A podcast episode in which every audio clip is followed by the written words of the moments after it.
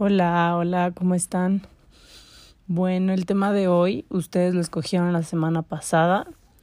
Eh, creo que en la actualidad este tema es importante, ya que se escucha muchísimo hablar de muchas dietas para bajar de peso, para mejorar la salud y ofrecen grandes beneficios a través de ellas.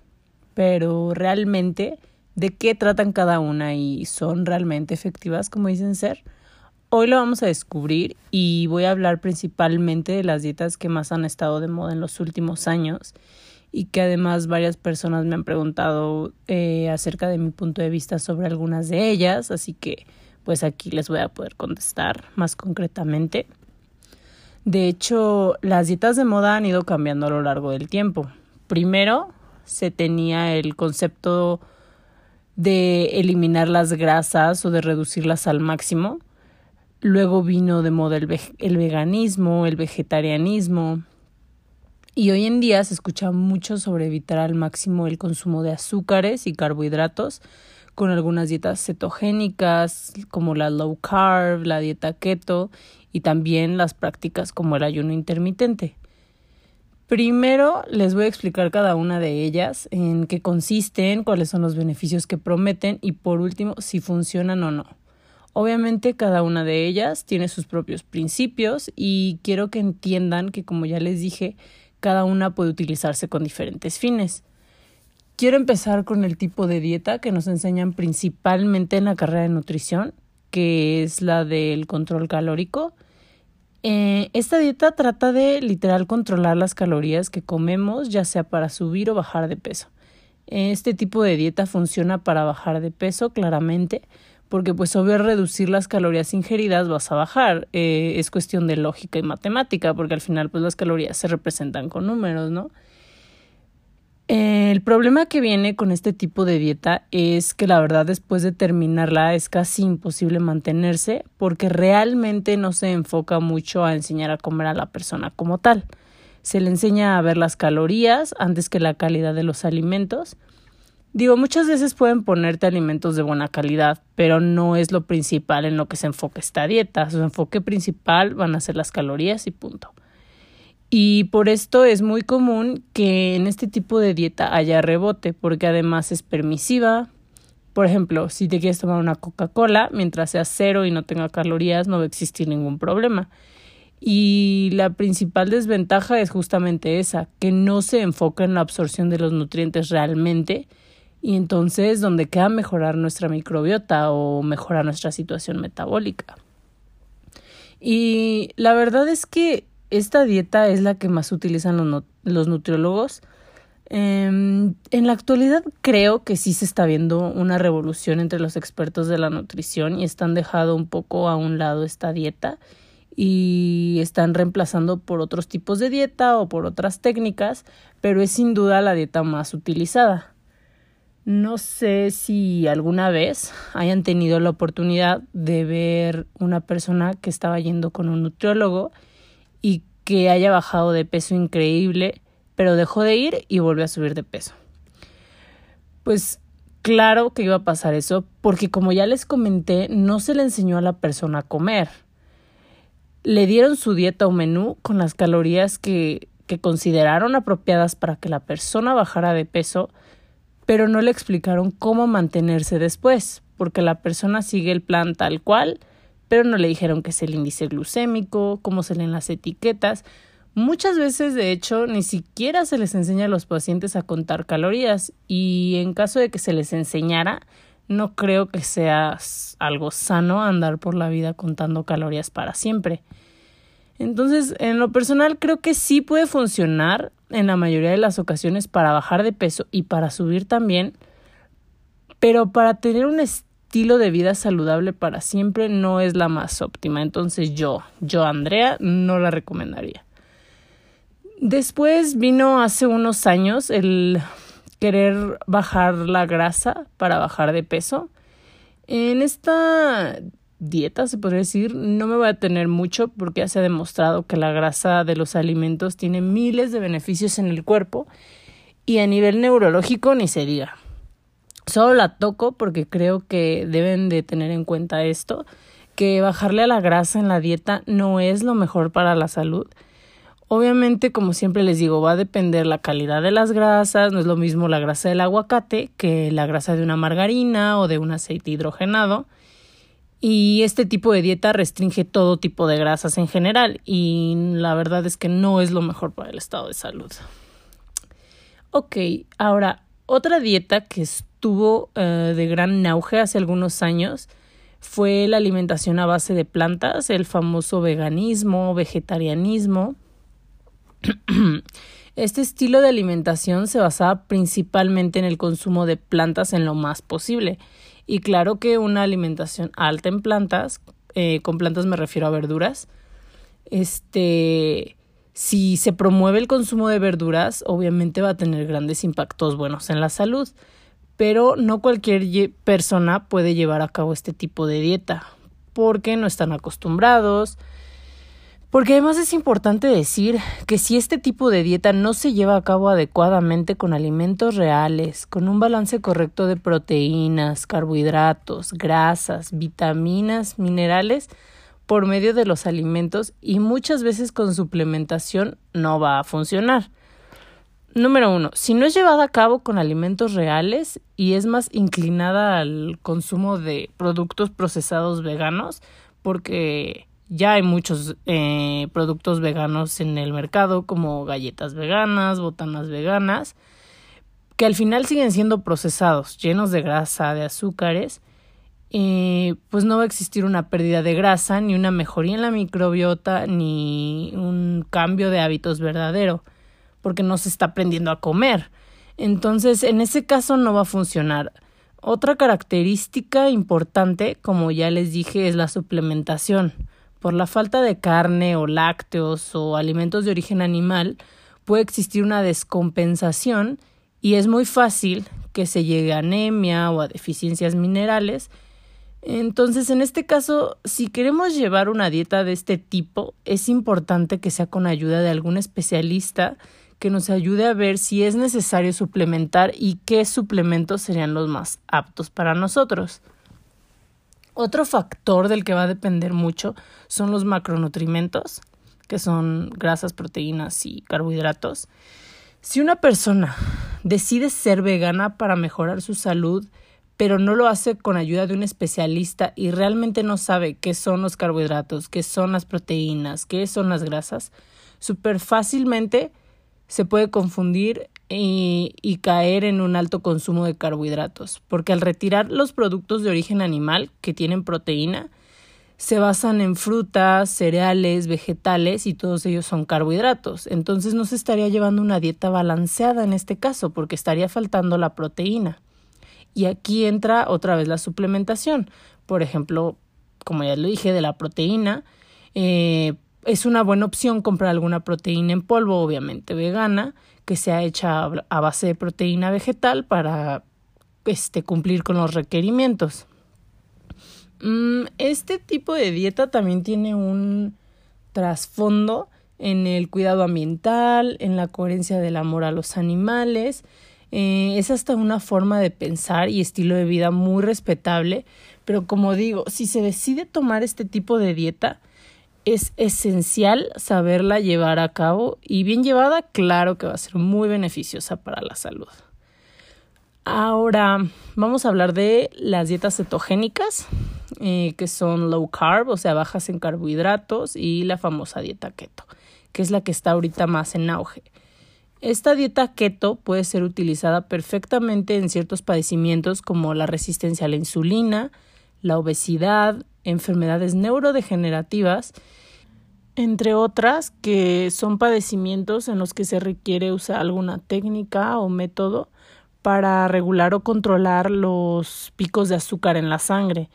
La base de esta dieta mm, es incrementar el consumo de grasas saludables, que alimente nuestro cuerpo y nuestro cerebro, pero en muchos otros casos como dislipidemias o el embarazo puede que no sean muy recomendables. Y entonces aquí la pregunta es, ¿puedo o no puedo yo hacer una dieta keto? Ok, primero que nada la dieta keto no es para todos, como ya les comenté, en la cuestión alimentaria es muy importante que entendamos que existe una individualización y personalización en cada persona. ¿Y qué quiero decir con esto? Que no todos los alimentos nos caen bien a todos. Nuestro organismo va a absorber, tolerar mejor unos que otros. También entran aquí los padecimientos, la predisposición genética, entonces no se puede generalizar sobre si una dieta keto va o no va con todos. Eh, también este tipo de dieta se puede utilizar para acelerar la pérdida de grasa corporal. Sin embargo, para muchas personas puede que no sea sostenible a largo plazo por la falta de carbohidratos. Y por esto es importante acudir con un especialista que pueda ayudarnos cuando queremos lograr alguna meta para que sepa guiarnos y darnos la información necesaria. Les voy a dar un ejemplo, suponiendo que yo no sé nada de nutrición, pero quiero bajar de peso. Busco en internet cómo bajar de peso, me aparece la maravillosa dieta keto, todos los beneficios, leo en qué consiste más o menos y trato de seguirla. Pues para empezar, eh, si yo no sé que tengo algún padecimiento, desde ahí es peligroso que intente hacerla. Luego, si nunca he llevado una dieta cetogénica, muy difícilmente voy a poder llevarla a cabo porque es literal restringir los carbohidratos y tienen que saber que muchísima gente tiene adicción a ellos. De hecho, me atrevo a decir que la mayoría de la población es adicta a los carbohidratos y no tiene ni idea. Por lo tanto, si no estoy acostumbrado, además de que me va a dar dolores de cabeza y mareos en el proceso de adaptación, porque cuando se restringen los carbohidratos, eh, el cuerpo hace un switch, eh, empieza a utilizar la grasa como la fuente de energía y pues tarde o temprano voy a volver a caer en comer carbohidratos si no sé llevarla correctamente y si nunca lo he hecho antes. Y además es muy probable que me pueda causar mucha ansiedad y si le sumo que yo ya soy una persona ansiosa o otros factores que me detonan la ansiedad, esto solo va a causar un mayor estado de ansiedad, ansiedad perdón, y que falle totalmente el intento de hacerla. Y, como, y bueno, como ya les he dicho, si no se lleva a cabo correctamente con el principio de la alimentación real, no va a existir tampoco ni mejoría en la microbiota, ni mejoría metabólica, porque también ya hay miles de botanas y postres keto en el mercado que traen ingredientes horribles, pero que como no tienen carbohidratos, pues ya son keto. Entonces, pues uno automáticamente cree que los puede consumir. Entonces, como en todas las dietas, la base es la alimentación real. Ahora, mm, les voy a hablar del ayuno intermitente o fasting, como algunos lo llaman. Eh, fíjense que por un tiempo el ayuno intermitente fue muy tachado y muy criticado, al igual que las dietas cetogénicas, pero en la actualidad ya existen estudios que han confirmado que el ayuno tiene grandes beneficios en la salud.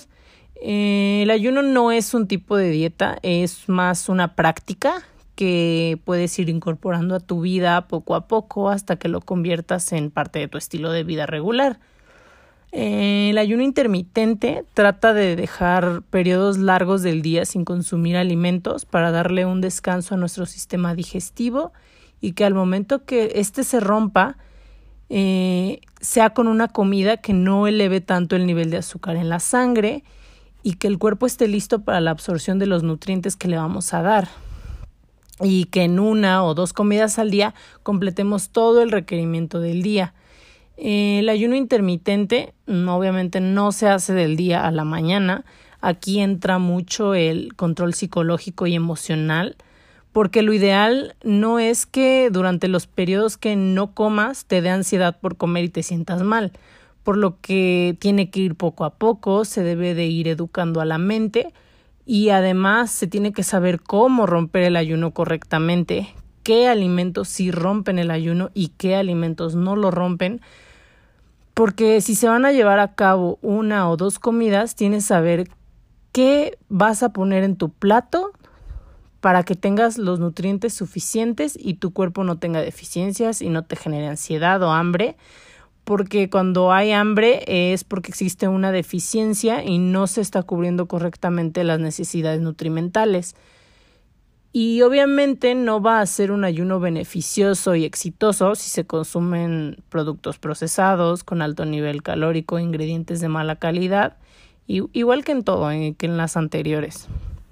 También es importante decir que pues se pueden mezclar estas dietas.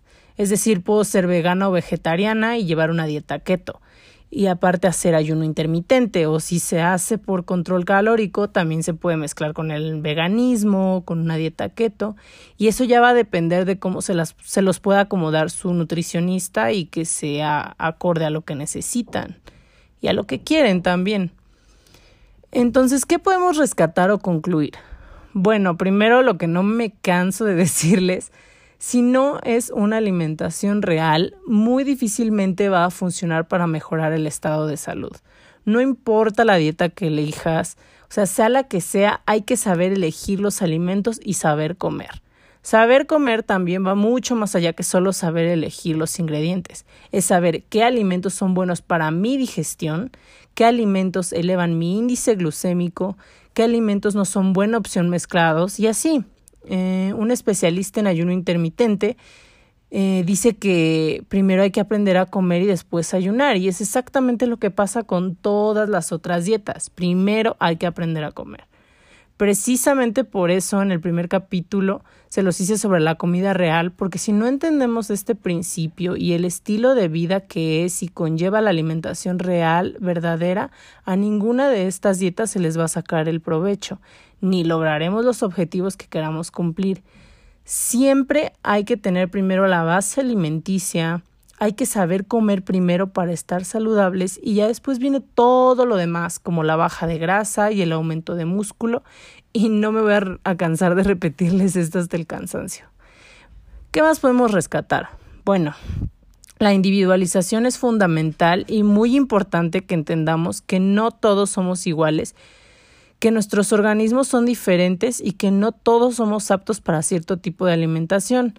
O sea, no hay dietas buenas o dietas malas. Existen las que van con nosotros y las que no van. Porque a pesar de que los, eh, nos alimentemos pues real, va a haber gente que no va a poder digerir, por ejemplo, algunas proteínas o ciertas sustancias como el gluten, la lactosa, que a esto se le llama intolerancia. Y cuando hay una intolerancia hay mala digestión, hay inflamación, puede haber diarrea, estreñimiento y el organismo no va a ser capaz de absorber correctamente los nutrientes, que es lo que siempre se busca, ¿no? Cuando se quiere ganar salud. Luego están también las alergias, que pueden ser por el huevo, por la soya, las nueces, y que si tenemos alergia a uno de estos, eh, van a ser alimentos que pues definitivamente no vamos a poder consumir porque puede haber reacciones que podrían causar hasta la muerte, porque se puede cerrar la garganta y obstruir la respiración eh, entre otras reacciones alérgicas que pueden llegar a ser mortales. Entonces, ya para finalizar, antes de que decidan llevar un estilo de dieta, consulten a su especialista, conozcan su cuerpo, aprendan a comer, aprendan a crear hábitos, interésense por su salud verdaderamente, investiguen de fuentes confiables cómo pueden ir mejorando su salud poco a poco y de verdad, si tienen la posibilidad, acudan con alguien especializado que pueda orientarlos y darles las herramientas necesarias para llevar el estilo de dieta que se acomode a ustedes.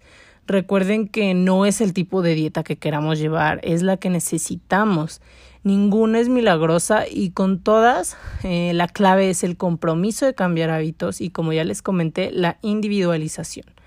Muchas gracias por escucharme. Eh, es todo por el día de hoy. Espero que les haya gustado e interesado el tema, ya que fue uno de los que ustedes me pidieron. Por ahí alrededor de, no sé si el lunes o el martes, les voy a estar subiendo el otro podcast eh, en el que voy a hablar de los suplementos, eh, porque también es el otro tema que me pidieron mucho. Pero yo les estaré avisando por Instagram cuál de, el día que lo suba. entonces, pues, muchas gracias por escucharme. Bye.